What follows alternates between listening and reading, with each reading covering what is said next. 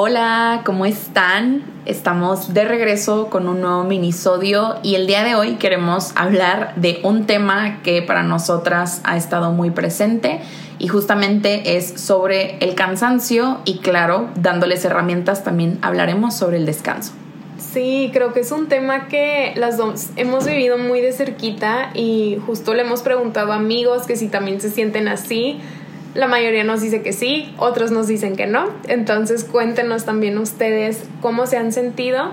Pero sí, justo queremos hablar del por qué estamos cansadas o estamos en general cansados como sociedad en este momento o en estas fechas particulares. Y también haciendo sondeo con nuestros amigos, pues nos dimos cuenta que sí, estamos viviendo fechas nostálgicas en general, porque se acerca el cierre de año, las fechas festivas, que ya saben todo lo de Navidad y, las fiestas, ya hemos platicado en otros minisodios, pues puede ser cansado o, requiere de mucho esfuerzo mental en ocasiones. Eh, pues fechas en donde recordamos nuestras pérdidas y bueno, un factor muy importante también creo que es esto de la pandemia y justo ayer que platicaba en un live y me estaba escuchando en voz alta dije, claro, todo hace sentido, porque sí, pues llevamos casi dos años adaptándonos a cambios semana tras semana o mes con mes. De pronto nos ponían el semáforo en rojo y luego estaba en amarillo, luego ya en verde y luego en rojo otra vez. Entonces, claro, estarnos adaptando constantemente definitivamente representa un cansancio mental. Y pues hablábamos de la carga laboral, ¿no? Que tiende a incrementar eh, en los cierres de año. Sí, además, mientras escuchaba a Pau y hacía conciencia de esta parte de la pandemia, justamente ayer me topé con un fun fact, no tan fun, que justamente ayer hace dos años, o sea, ayer miércoles 17, creo. Sí Sí, 17 de noviembre se presentó el primer caso de COVID. Entonces, pues bueno, creo que también, obviamente, nuestro cuerpo lleva la cuenta, ¿no? Entonces, nuestro cuerpo lleva la cuenta de esos miedos hace dos años. Para los que han tenido pérdidas eh, referente al COVID, pues representa el inicio de una cuenta regresiva. Entonces, claro, claro que estamos cansados, pareciera que estamos constantemente corriendo y alejándonos de este león que ni siquiera es percibible, ni siquiera lo podemos tocar o ver, simplemente ver las pérdidas, ¿no? Entonces yo creo que es más que esperado que estemos cansados porque ahora estamos en esta transición de regresar a lo que se supone era nuestra vida, pero bueno. Obviamente con todos estos cambios y como dice Pau, además la carga laboral aumenta, ya que pues va siendo cierre de año, este, no sé si a ustedes les pasa, pero nosotras decimos que vivimos en el futuro porque ya estamos planeando todo lo que viene laboralmente y de proyectos personales para enero. Entonces sí, ¿no? Es como ir bajando una montaña en donde una bola de nieve se va haciendo cada vez más grande y en el momento en que pareciera que vamos a hacer un alto, pues nos va a arrollar. Sí, creo que también eh, algo que no había pensado, pero por ejemplo a las personas que les dio COVID, a nosotras no nos ha dado, nos ha dado. todavía. Eh, pero sí, pues el cuerpo también se cansa, ¿no? Porque justamente, eh, no sé, a mis amigas que les han dado me cuentan que su capacidad pulmonar aún no es la misma o su condición física todavía no regresa. Entonces creo que también a todos los que vivieron esta enfermedad, pues también el cuerpo literalmente lo está resintiendo. Entonces, pues hoy no solo queremos hablarles de este lado oscuro de la moneda, como decía Linda, también vamos a hablar del descanso. Pero para poder hablar de este descanso era importante mm, pues que reconociéramos, ¿no? Claro, hay factores externos que hacen que estemos cansados y sí, hace sentido que yo me sienta así. Em, sí, de hecho, antes de que pasemos al descanso, justo me acordé de como esta analogía o metáfora que con el cual podemos entender y es que, bueno, imaginemos pues ahora sí que todos los aparatos electrónicos que nos rodean, ¿no? Especialmente nuestro celular. ¿Qué hacemos cuando nuestro celular ya está en 20% de pila? Pues casi, casi corremos, ¿no? Por un cargador o en uno de pila y permitimos que se cargue. Y ahora es hacernos este cuestionamiento de por qué no lo hacemos también con nosotros.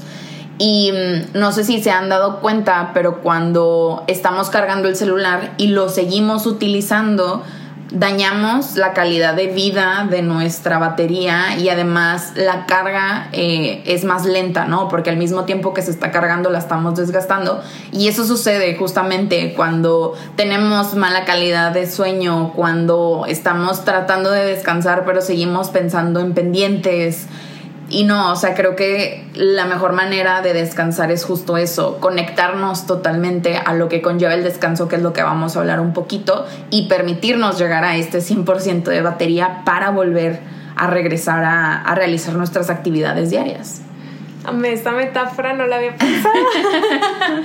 Porque sí, creo que es muy común esto que dices de usar nuestro celular mientras se está cargando. Y, y sí, a mí me pasa a veces eso, como que según yo quiero descansar, pero sigo pensando en muchos pendientes. Entonces, em, justo creo que lo primero que se viene a la mente cuando pensamos en la palabra descansar es en dormir, ¿no?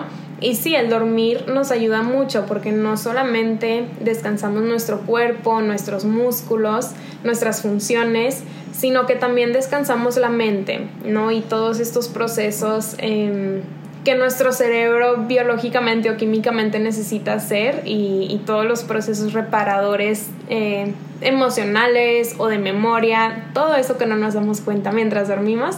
Em, pero también queríamos hablar de que descansar no solamente es dormir, y es importante que descansemos no solamente en nuestra área física, sino también en las demás, como en la emocional, la intelectual, la espiritual eh, y la social, que ahorita vamos a platicar un poquito más de esto.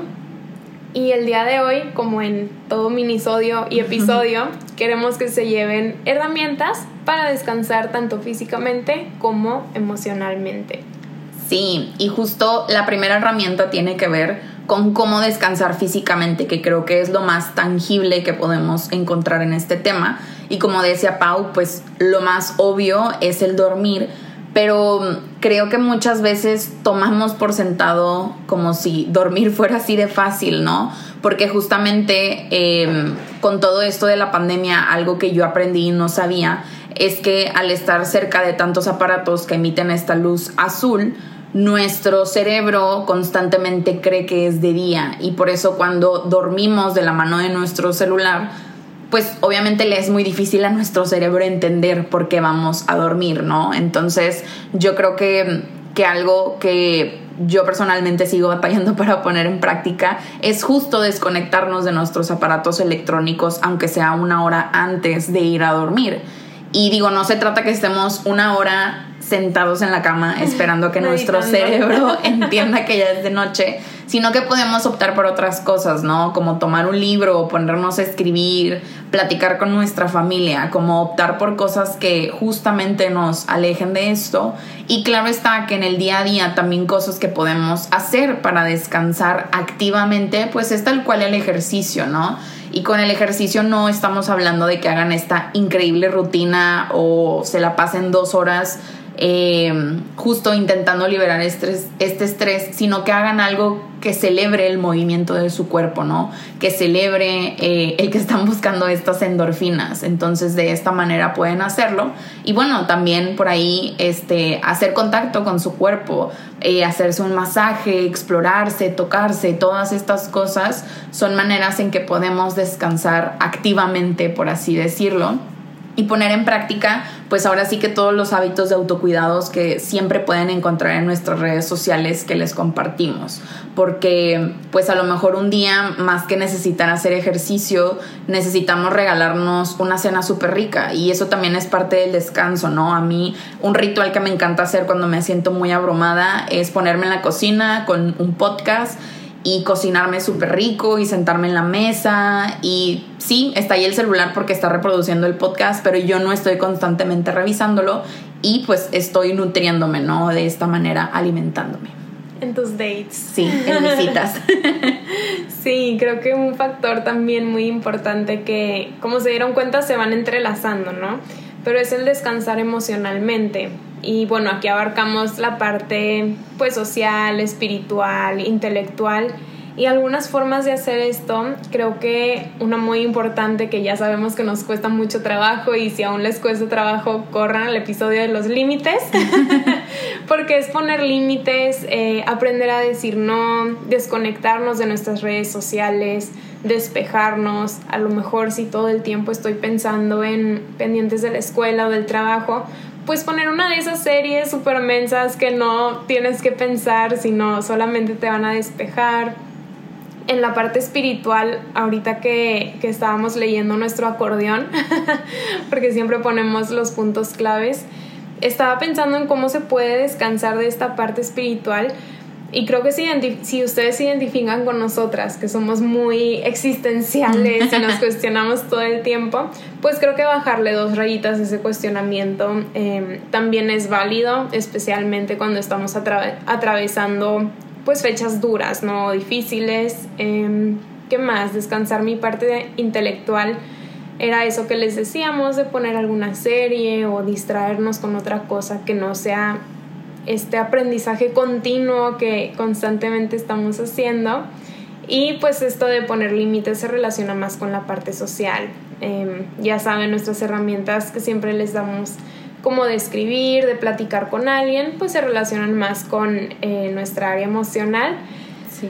Pero wow, me impresiona esta frase que tú dijiste, el descanso activo, pues todas las cosas que podemos hacer que no nos imaginábamos que son descanso y, y es padre porque no necesitamos muchos recursos o gastar mucho dinero para poder despejar un poco nuestra mente. Sí, y ahorita recordé a mi psicóloga que ella me preguntó una vez que si tenía algún hobby y le dije que pues sí, pero todos los hobbies que le mencionaban resultaron terminando siendo pues trabajo, ¿no? Mm. El podcast, las redes sociales. Entonces mi psicóloga me explicaba que los hobbies son pues ahora sí que los espacios recreativos y de juegos que nosotros los adultos tenemos. Entonces parte de cultivar nuestra espiritualidad tiene que ver con hacer cosas que le den calma a nuestra alma entonces también un descanso activo puede ser quizás armar un rompecabezas, que Pau se hizo súper fan de los rompecabezas en esta pandemia.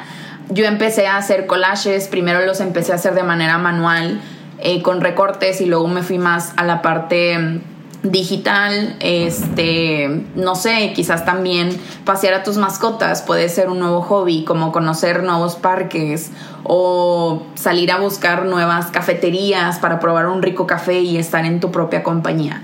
Entonces, si se dan cuenta, nuevamente esto que dice Pau, pues al final es todo eso, ¿no? Todo eso que le da calma a nuestra alma y que nos genera placer, que creo que es lo más importante, porque justo siento que conforme nos vamos acercando más a días nublados es por lo mismo de que nos alejamos de todo eso que nos da luz o todo eso que nos da placer y felicidad. Y, y creo que algo súper importante a recordar, que creo que también es para autorrecordarnos a nosotras, es que no todo lo tenemos que hacer de manera excelente. Eh, justo ayer alguien me decía, no, pues intenté ser una persona que se levanta temprano y la persona de esta, esta meta era como, bueno, me voy a levantar todos los días a las 6 de la mañana. Y yo, ah, pero ¿a qué hora te levantas regularmente? No, pues a las 10. Si se dan cuenta, de 10 de la mañana a 6 de la mañana es como muchos escalones, ¿no? En un solo paso. Entonces decir, bueno, Tal vez esta semana puedo intentar levantarme 9.45 y luego 9 y media, ¿saben? Como tratar de hacer estos pequeños cambios, porque si intentamos avanzar muchos escalones, es súper normal que nos vayamos a caer o tropezar. Entonces, tener metas muy realistas esto nos va a permitir a pues ir cambiando nuestros hábitos de poco a poco y ahora esta bola de nieve que antes nos perseguía, que era este estrés, es parte de esos pequeños cambios, ¿no? Empezar por una bola muy pequeña que se va haciendo cada vez más grande hasta convertirse en hábitos. Claro, y creo que eh, este es de, la de las enseñanzas más padres que hemos aprendido en la maestría, porque sí, definitivamente los cambios grandes se logran por cambios pequeños. Entonces creo que el ponernos metas muy realistas, tanto laborales, académicas, emocionales o, de relacionarme con personas o incluso de poner límites, podemos hacerlo con pequeños pasos y no aspirar a esa meta gigantesca que si no la cumplo un día va a ser muy difícil motivarme a cumplirla, cumplirla nuevamente. Entonces, pues ya para cerrar, creo que la última herramienta que dejamos al final, porque pues es de las más importantes, creo que de ahí se dan todas las demás, es vivir nuestras emociones. Muchas veces como vivimos tan acelerados y como les decía, oye, pues nos estamos adaptando semana tras semana o, mes tras mes a cosas distintas, pues tenemos muchas emociones que suceden en nuestra mente si no les hacemos caso, estas emociones se pueden convertir en mucho ruido mental o a lo mejor hasta en dolores corporales. Entonces, un buen paso para descansar, aunque al inicio no se sienta como un descanso, es dejarnos vivir estas emociones. Em, algo muy bonito que yo descubrí, especialmente con la tristeza, lo vi en algún video, la verdad no me acuerdo cómo se llama, em, pero hablaba de cómo cuando lloramos, pues las lágrimas tienen componentes analgésicos, ya me acordé de esa palabra, y, por eso cuando terminamos de llorar tenemos esta sensación como de calma o, un poquito de paz, aunque nuestros ojos estén muy hinchados, eh, porque las lágrimas tienen estas propiedades analgésicas. Entonces, creo que, y como ya lo hemos platicado, y si no, hago el comercial ahora al capítulo de las emociones, pues todas nuestras emociones sirven para algo, están ahí para cuidarnos, para protegernos, para permitirnos sobrevivir. Entonces, qué mejor que eh, llevarme bien con ellas. Creo que eh, esta es de las herramientas más difíciles de cumplir cuando no estamos acostumbrados, pero una vez que nos vamos acostumbrados es un poco más fácil cada vez más abrazar nuestras emociones. Sí, hay una frase que, que recuerdo y que ya la he mencionado. Y pues es recordar que justamente nuestras emociones son viajeras, no visitantes. Ellas no vienen a habitarnos durante tanto tiempo, simplemente vienen a otorgarnos estos mensajes. Entonces, en la medida en que recibamos el mensaje, más fácilmente ellas podrán partir, ¿no? Entonces, pues bueno, esperamos que hayan disfrutado este minisodio. Esperamos y después de escucharnos se regalen un descanso y pues claro, no olviden compartirnos todo lo que se lleva. Sí, les mandamos abrazos virtuales, cuídense mucho y descansen en todas sus áreas. bye bye.